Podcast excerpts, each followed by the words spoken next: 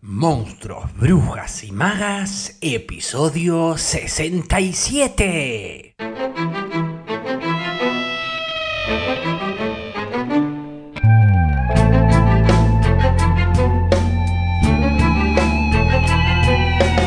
En el episodio de hoy vamos a continuar con el análisis y la reflexión a partir de la lectura de El beso de la mujer araña de Manuel Puig.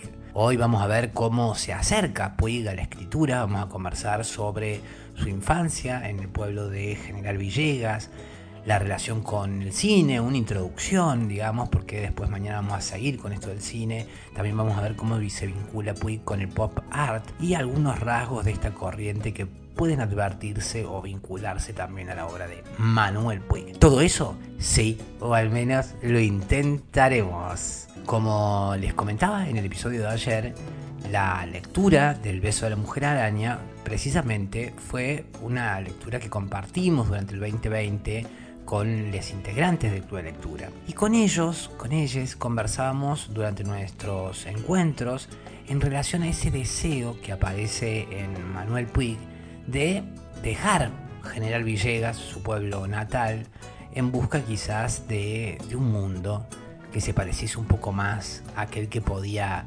imaginar e intuir a partir de aquellas películas hollywoodenses que narraban grandes historias de amor de los más diversos y pintorescos escenarios y que él había comenzado a ver desde su más temprana edad en el cine del pueblo, estimulado por su madre. Estas películas eran una vía y ventana de escape posible a esa chatura, ¿no? De, ese pueblo perdido en la pampa seca de Buenos Aires, ese pueblo chico, infierno grande, ¿no? Él hace mención a esto, él en, sus libros, en sus primeros libros, habla un poco de esta sensación de opresión, de asfixia, de limitación a lo distinto eh, que ejerce el pueblo. De hecho, en sus primeros escritos va a ficcionalizar bastante de la vida del pueblo eh, en personajes, arquetipos que empieza a elaborar. Toma muchos personajes, historias y, el imaginario de este pueblo para su escritura. Ya en sus primeras publicaciones es posible observar cómo ese deseo de escapar, de salir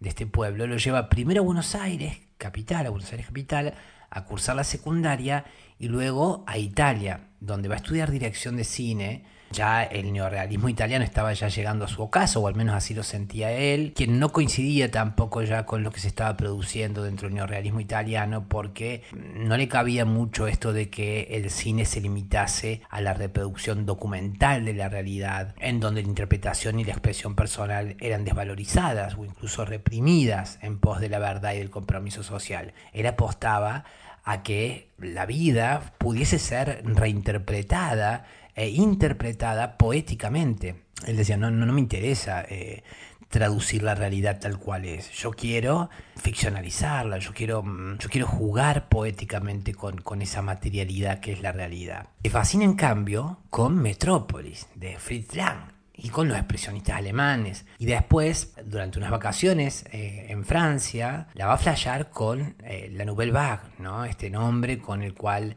la crítica designa a este grupo de cineastas de fines de los 50, entre los que estaban Jean-Luc Godard, Claude Chabrol, François Truffaut, quienes estaban ya por ese entonces renovando el cine francés al revalorizar justamente un cine más de carácter muy, muy imaginativo, que muy a diferencia del neorrealismo italiano, volvía a poner en foco la mirada personal, singular, y este mundo, ¿no? realizando lo que se llama este cine de autor. También va a vivir un tiempo en Londres y en Estocolmo, va a dar clases en español, de español y italiano.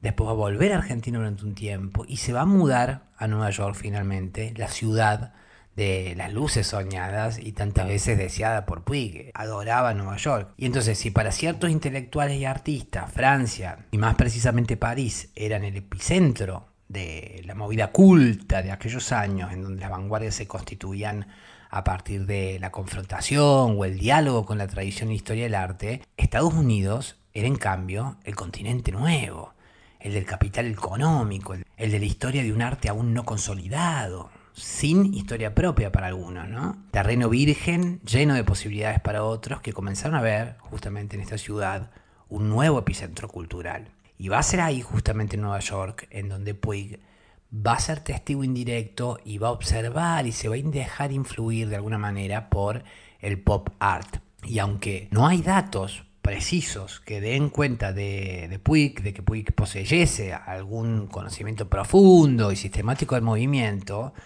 o, del trabajo que venían realizando artistas como Warhol o como Roy Lichtenstein, en una carta a su familia desde Nueva York, va a referir esta fascinación que estaba sintiendo Puig por el auge de este movimiento en los 60. Y va a ser uno de los primeros escritores latinoamericanos en concederle un lugar central a la cultura y al arte norteamericanos masivos. Y pensemos eh, que esto es bastante disruptivo en, ese momento. Pensemos que venimos de en un país donde eh, se censuraban muchas veces en pos de em, beneficiar como sería la cultura nacional, incluso el ingreso de una de lo que era la, llamada la cultura yankee, ¿no? Era como estaba vedado eso. Pensemos en eh, durante la época de Perón, todos los libros, la música, los Beatles, ¿no? Censurados, digo, estaba como mal visto. Este era casi como de vendepatria, el, el escuchar, el leer. Entonces que Puig en los 60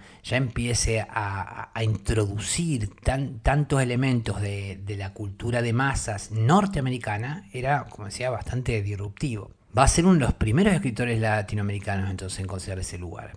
Y hay una carta, escuchen lo que dice, Aquí hay un fermento fenomenal con lo pop. Se está contagiando a todas las ramas, el cine, el teatro, las modas. Tengo que mostrarle a Mario las últimas cosas que hice, muy pop. Tengo miedo de que se me haya ido la mano. Ahora me gustaría que veamos justamente algunas características del pop art que es posible observar en la obra de Puig y que dialogan e influyeron sobre todo en las primeras producciones y que luego va a continuar reelaborando. Algunos de estos elementos podrían ser, por ejemplo, la banalidad como categoría artística. ¿Y qué quiero decir con esto y cómo se vincula con la producción de Puig? Bueno, a ver, si Warhol, por ejemplo, pone en primer lugar una lata de sopa o un paquete de jabón, Puig va a hacer lo mismo o lo propio con enumeraciones aparentemente intrascendentes ¿no? Publicidades, nombres, descripciones de productos, noticias en los medios y su descripción, la descripción de las publicidades. También va a explotar la cotidianidad de la fiesta, por ejemplo, de un pueblo. Va a potenciar ese significado original del término banal. Va a mostrar, una vez más, el gusto que él tiene por deleitarse en ese fetiche de los objetos íntimos, especialmente aquellos que pertenecen al campo de la estética femenina, los va, los va a vincular, los va a nombrar, cuya intimidad es una de las zonas de indagación predilectas del pop. Así que también es posible apreciar eso y la importancia y la presencia, por ejemplo, también de la música. Otro elemento característico del pop art y que podemos ver que se vincula también con la obra de Puig va a ser la incorporación de los elementos de la cultura de masa. ¿no? Puig y los artistas pop llegan a la banalidad a través de las formas que tan seductoramente ofrece esa cultura. Lichtenstein, por ejemplo, abre las puertas del arte a un género popular como el cómic, confinado por aquel entonces al campo de lo que era el entretenimiento. Warhol hace lo propio con las divas del cine, las cantantes, los personajes asociados a la política como Marilyn Monroe, Elvis Presley, Jackie Kennedy. Y similar operación realiza Puig tanto con los géneros menores como el, como el folletín, el terror serie B, las radionovelas, los boleros, etcétera, como, claro, como sus tan queridas figuras del Star System, de quienes toma esa aura para un título, por ejemplo, ¿no? La tradición de Rita Hayworth, o los diálogos como los paratextos, o, o los avatares biográficos como subtramas de la novela. Otro elemento va a ser el distanciamiento. Y es que resulta curioso que al mismo tiempo que Onetti, como hablamos en el episodio de ayer, acusa a Puig de no tener estilo propio, como una falta grave para el arte, Lichtenstein va a proclamar, por ejemplo, orgulloso, quiero ocultar las huellas de mi mano, es decir, que no se me vea. El artista tenía norteamericano, el artista norteamericano va a tener dos ventajas. Marcel Duchamp ya había recorrido buena parte de ese camino en el campo artístico y en el Nueva York de los 60 representaba la vanguardia estética. No obstante, Puig persevera en sus técnicas, desarrolla un estilo o una ausencia de estilo cercano al grado cero de la escritura, con el que va manteniendo al lector a distancia del mundo hipersentimental de los personajes, de sus diarios íntimos, de sus conversaciones privadas.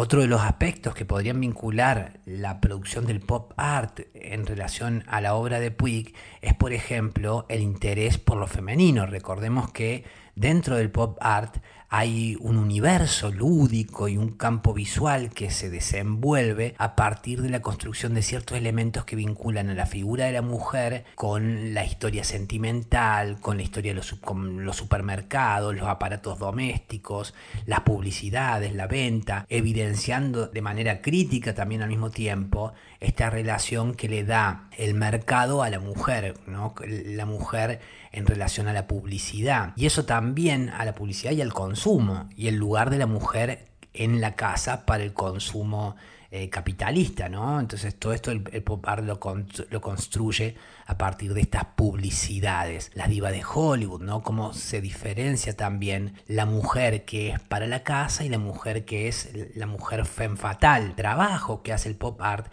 también es posible verlo dentro de la obra de Manuel Puig trastocado, transformado, reapropiado, pero también hay un interés muy grande en los personajes femeninos. Puig se va a interesar muchísimo por los personajes femeninos van a ser eh, casi protagónicos e incluso va a tergiversar los roles, justamente en el beso de la mujer araña, va a jugar con la inversión de qué es lo femenino, qué es lo masculino, va a indagar también en eso. Podríamos seguir ahondando en características comunes o más aspectos de la biografía y la producción de Puig, pero eso va a quedar para el episodio de mañana, en donde vamos a profundizar un poco más sobre la relación de Manuel Puig con el cine y nos vamos a enfocar, sí, en el análisis de algunos aspectos de la novela que leímos en el club, El beso de la mujer araña. Pero eso será mañana porque acá quedamos hoy. Antes de irme, como siempre, gracias por sus aportes, colaboraciones económicas a través de los distintos medios que dejo en las notas de cada programa. Gracias por compartir, dar me gusta, suscribirse y seguirnos en Spotify, iVoox, Apple Podcast, Google Podcast, Spreaker, etc. Por acá quedamos hoy, acá queda este episodio número 67 de Monstruos, Brujas y Magas, en donde deseo haberles aportado contenido que haya sido de su interés y haber sido buena compañía y agradecerles porque ustedes han sido buena compañía para mí y valoro mucho que me sigan acompañando para aprender, descubrir, redescubrir y, por qué no, encontrarnos en el camino de este alto viaje entre monstruos, brujas y magas. Mi nombre es Facundo Rubiño, coordinador y creador de la Crespo Estudio y quien les desea que hagan un muy buen día. Ser entonces hasta mañana jueves, pebetas, pebetes, para seguir con más monstruos, brujas y magas a las 7.30 Argentina por tu plataforma de podcast favorita.